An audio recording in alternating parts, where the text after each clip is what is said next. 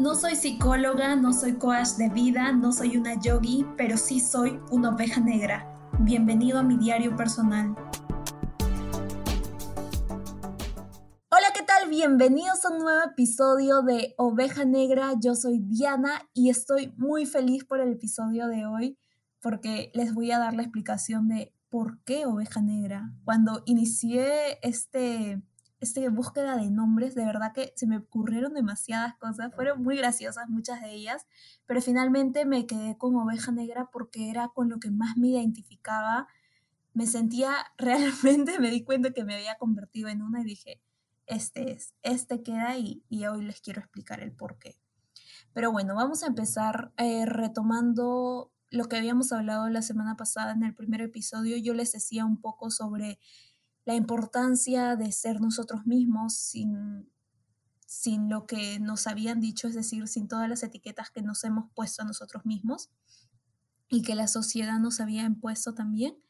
Pero yo sé que es muy difícil empezar a hacer algo, algo totalmente nuevo, o, o mejor dicho, a deshacerte de algo que toda tu vida has considerado como normal.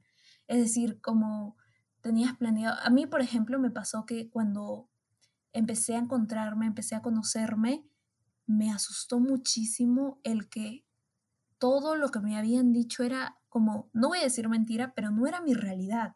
O sea, no era lo que yo realmente quería. Y como me lo dijeron de, desde chiquita, pensé que me, me, correspondía y que era el papel que yo debía tomar, este de estudiar y de trabajar y ganar buen dinero y de luego tener mis hijos y casarme y no sé, X. Y me asusté mucho al descubrir que tenía otras posibilidades porque aun si antes las sabía y las conocía, no me las creía mía, no creía que eran para mí, que yo las podía hacer realidad, porque para mí mi pensamiento era, no, yo ya tengo esto planeado, estoy bien aquí, quiero quedarme, o sea, pero cuando te desquitas de todo, o sea, te, te calateas de todo, de todos los pensamientos, críticas que te dijeron y X, eh, te das cuenta de que hay mucho más y que hay otras opciones. Claro que los cambios siempre son lentos y mucha gente se aferra porque le tiene un miedo horrible al cambio, le aterra demasiado crecer, cambiar, mutar porque prefieren mucho la comodidad. Justo hace unas semanas escuchaba una charla con Michelle Poller, que es una, una escritora y una eh, ¿cómo le dicen? Conferencista, ahí está, conferencista sobre los miedos. Me encanta mucho la forma en la que ella habla y, dijo esta frase que realmente me, me, impactó y me gustó demasiado y quiero compartírselas. Ella dijo, cuando cumples con lo que la sociedad te propone, no alcanzas la felicidad, alcanzas la comodidad. Y eso me estaba pasando a mí. Yo estaba en un momento de mi vida en el que estaba demasiado cómoda con lo que estaba haciendo y necesitaba salir, o sea, no podía seguir así. Me sentía como que no iba ni para arriba ni para abajo, simplemente estaba estable. Y fue ahí cuando dije, no, ya, no quiero estar aquí. Para mí, una oveja negra no es una persona rara, una persona fuera de lo común, porque así se les juzga, ¿no? Como que la oveja negra es ese, el rarito de la familia, el que no cumple con lo que los demás hacen, X. Para mí una oveja negra es aquel que es consciente, es aquel que decide no seguir al rebaño porque sabe que se puede ir al desvío, es aquel el que traza su propio camino si sabe que lo va a, llegar lo va a llevar a un lugar, bueno, a un lugar que él realmente desea llegar. Para mí una oveja negra es simplemente ser el que piensa y razona y dice yo puedo elegir. No tengo que hacer lo que ellos hacen. Y, en eso siento que me convertí y por eso oveja negra. Hoy yo, igual que la vez pasada y que en todos mis capítulos les voy a decir esto, arriesguense y atrévanse y confíen en ustedes. No se queden donde están si no les hace sentir que quieren vivir la vida al máximo. Si eso que están haciendo ahora les da comodidad, pero no felicidad, muévanse, necesitan salir, necesitan evolucionar. Prefiero mil veces arriesgarme una y otra y caer y otra y alcanzar eso que quiero a estar aquí cómoda con todo lo que tengo. A veces nos sentimos culpables por pensar diferente, pero en serio, si, si no se siente bien, si lo que haces no te llena realmente, si, si estás pensando en solo irte del trabajo, de la universidad, entonces, por muy bonito que te pinten ese futuro que te han dicho que es para ti, pues no es para ti, lo siento. Cuestiónate, cuestiona cada cosa que haces. Cuestiona cada actitud y cada pensamiento. ¿Son tuyos realmente o son cosas que otra persona te dio? Valores que te agregaron.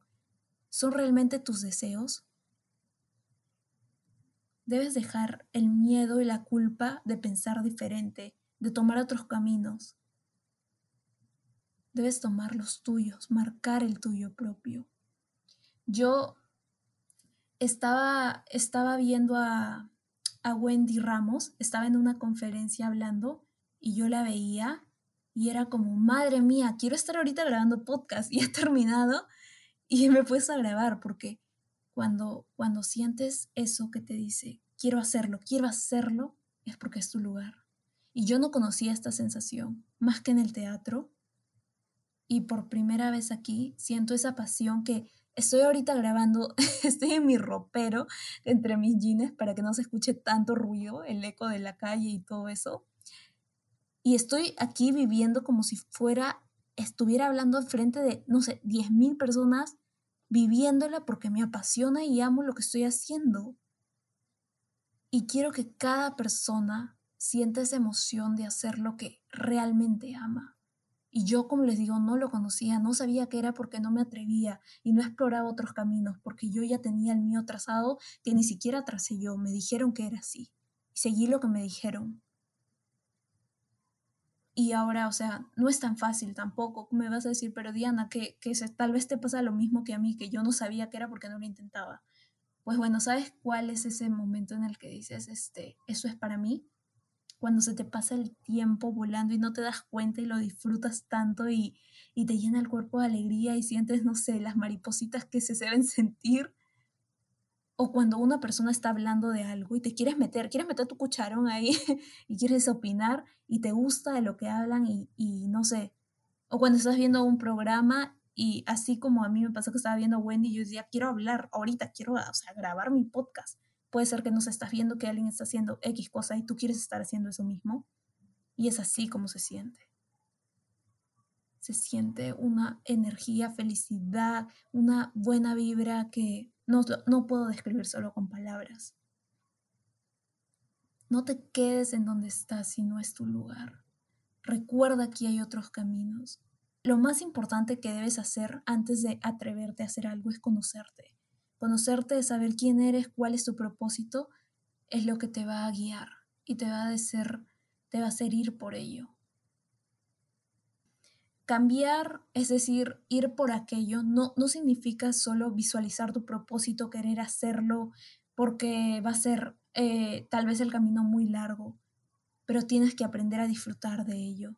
Tienes que disfrutar cada pasito que das porque si no lo haces entonces se va a convertir en una tortura y vas a ver como eso que decía la gente que era imposible, que no era para ti, entonces te va a empezar a disgustar, disgustar también al final porque no lo estás disfrutando. Cada, cada pasito, por muy pequeño que sea, se debe, se debe hacer amándolo y queriendo y entender que todo proceso es lento. Te invito a ser una oveja negra, atreverte seguir tu propio camino, porque tú puedes crear tu propio destino. Ábrete al cambio y planifícalo. Espero que les haya gustado este capítulo. Nos vemos la siguiente semana.